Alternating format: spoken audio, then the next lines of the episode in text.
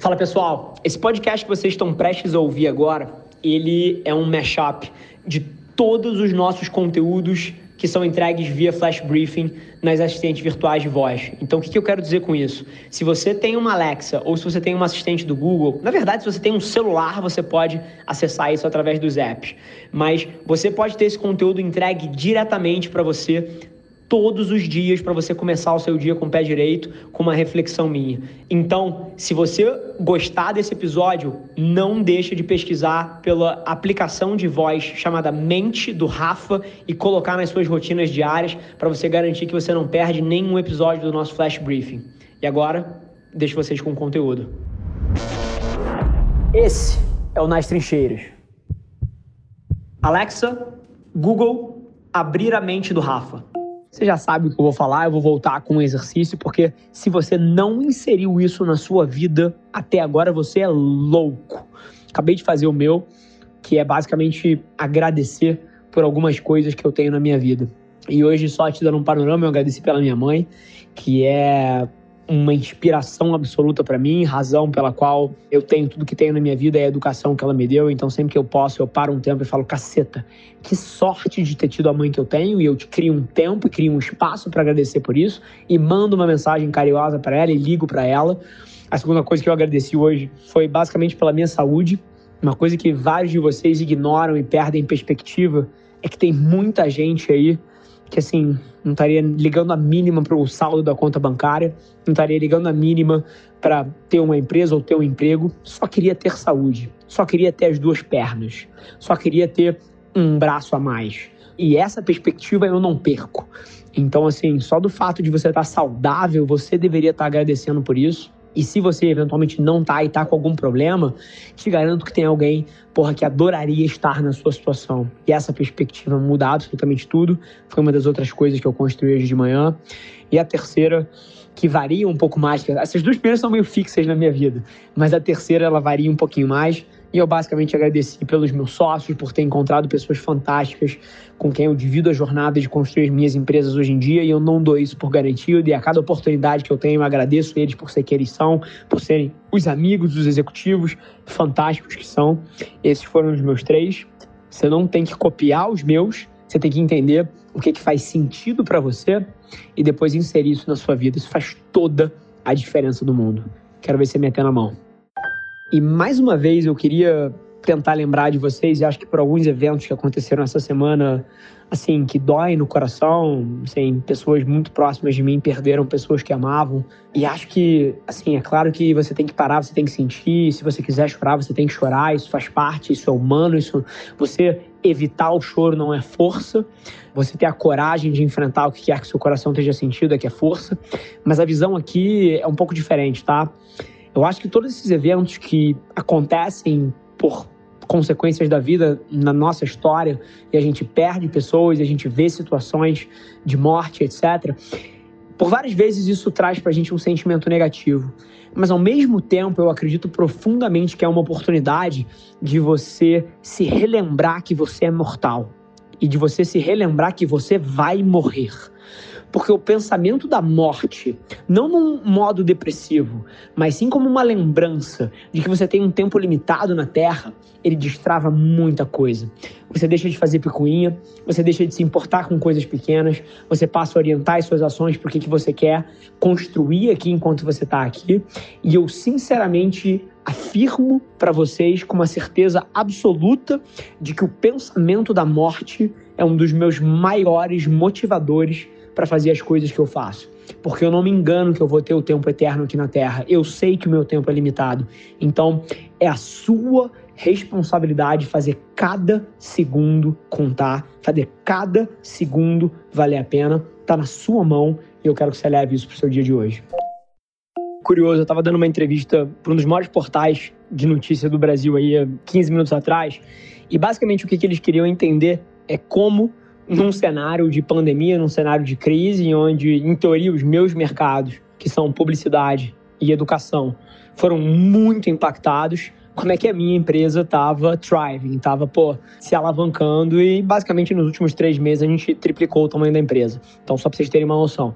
Eles queriam entender um pouquinho disso E eu acho que eu surpreendi todo mundo, e é isso que eu queria falar com vocês hoje. Eu surpreendi todo mundo porque minha resposta não veio de uma sacada de negócios. A minha resposta não veio de uma sacada, de uma tática que eu usei. A minha resposta foi gente. Eu acho que o que a pandemia e todo esse momento delicado que a gente está vivendo mostrou para gente é o quão importante é você ter uma cultura forte na sua empresa, o quão importante é você ter modelos de gestão e liderança que permitam as pessoas, cara, serem criativos e solucionarem os problemas que aparecem no dia a dia delas e incentiva elas a fazerem isso, faz as pessoas sentirem parte, porque na hora que a empresa é, abre aspas, atacada, todo mundo, porra, levanta num corpo só e numa direção única para defender a empresa. Então, assim, a minha resposta foi cultura, foi gente e eu acabei de ter uma, uma ligação, uma entrevista de 40 minutos só falando disso. Eu não poderia trazer outra coisa para vocês hoje. Gente, é o pilar do sucesso de qualquer negócio que você vai construir. E essa pandemia, eventualmente, só deixou isso mais claro para os que ainda não tinham entendido. Então, acho que essa é uma das principais coisas que está na minha cabeça aí. Espero que te agregue valor. Cultura e gente e gestão são as três coisas em cima das quais eu me debruço todos os dias. E se você quer construir alguma coisa relevante, você deveria fazer o mesmo.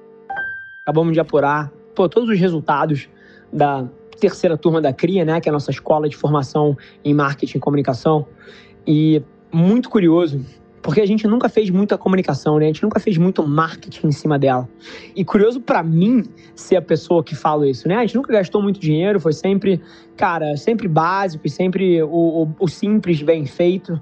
E a gente se obcecou em pensar produto, porque eu acreditava quando eu abri a empresa, que no fim do dia, o que eu precisava ter um produto que transformasse a vida das pessoas e não um marketing que vendesse grande e depois não entregasse o que estava prometendo, né? Então eu me preocupei tremendamente em construir um produto fora da curva. E é interessante como esse é o principal canal de marketing que existe, né? E aí até, pô, considere isso um tiro no meu pé, mas é que eu não consigo não ser franco e transparente. Eu, eu, sou dono de agência e eu tô aqui te falando hoje que se você quer construir alguma coisa relevante em 2020, cara, conteúdo é a porta de entrada, sim. Mas se você produzir um conteúdo foda, fizer uma estratégia de comunicação foda e o seu produto for uma merda, o que vai acontecer é que você vai falir mais rápido. Então, é pré-requisito para jogar esse jogo, você ter um produto excelente, um serviço excelente, alguma coisa que gere, porra, utilidade e valor para a pessoa, para o cliente que está comprando aquilo. E depois, um segundo passo é você pensar como é que você comunica isso para o mundo. Mas tem muita gente que está invertendo o processo e encontrando formas geniais de mentir para os outros para fazer eles comprarem. E aí o que acontece é só que as pessoas se decepcionam e a sua empresa tem uma vida curta e não imaginam que é o que você queira. Então pensa um pouco nisso. Cara, o papel do produto e do serviço no sucesso do teu negócio é desproporcionalmente importante. Enquanto você não botar o consumidor no centro, você nunca vai fazer sucesso. Queria fazer uma provocação para vocês hoje, um pouquinho mais rápida, mas não menos importante, tá?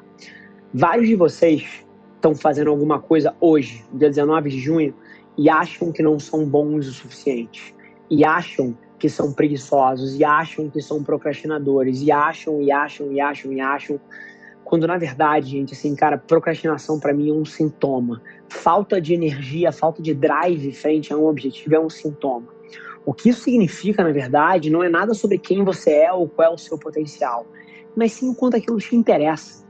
No fim do dia, você tem que gastar uma quantidade de cérebro desproporcional aprendendo a entender o que, que te chama atenção, o que, que te brilha o olho, o que, que te faz vibrar e depois direcionando a sua vida para esse tipo de coisa. Essa é a diferença. É isso que vocês veem em mim. Isso aqui é basicamente uma pessoa que investiu o cérebro suficiente para descobrir quais eram as paixões que ela tinha e depois foi corajosa o suficiente para apontar a vida dela para elas. Então acho que essa é a mensagem. Tenho certeza que você pode tirar alguma coisa disso. Vai lá e faz. Papo vem, papo vai. E se eu pudesse tirar um residual aqui que eu queria que vocês levassem, não seria nada tático ou estratégico de negócio, tá? Seria basicamente para você fazer do seu hobby a sua vida é porque eu trabalho com o meu hobby estar tá numa mesa dessa, debatendo negócio e falando de business, e falando de marketing, falando de futuro, de inovação etc. Isso é um prazer para mim. E vários de vocês hoje, dia 20 de junho, estão alocando tempo em coisas que são fardos. Então, assim, quando você olha para alguém como eu e você vê eu fazendo alguma coisa como isso, você tem que tirar a leitura certa, porque eu não sou um ser especial. Se eu estou fazendo alguma coisa que eu amo, e se você se posicionar para fazer uma coisa parecida, tenho certeza que os resultados vêm a reboque. Pensa nisso. Beijo. Esse foi mais um episódio da nossa experiência em áudio. E como eu já falei, eu adoraria saber que você está gostando do que a gente está compartilhando por aqui. Então não esquece, se você está tirando valor desse conteúdo, ia significar o um mundo para mim, que você tirasse um print da sua tela, postasse no Stories me marcando e aproveita para ir na sua plataforma favorita também e deixar um rating de cinco estrelas e um comentário lá, ajudando a gente a construir essa comunidade tão vibrante que move o Brasil para frente através do empreendedorismo e que fala desse Brasil que dá certo. É um prazer ter vocês comigo e a gente se vê no próximo episódio do podcast.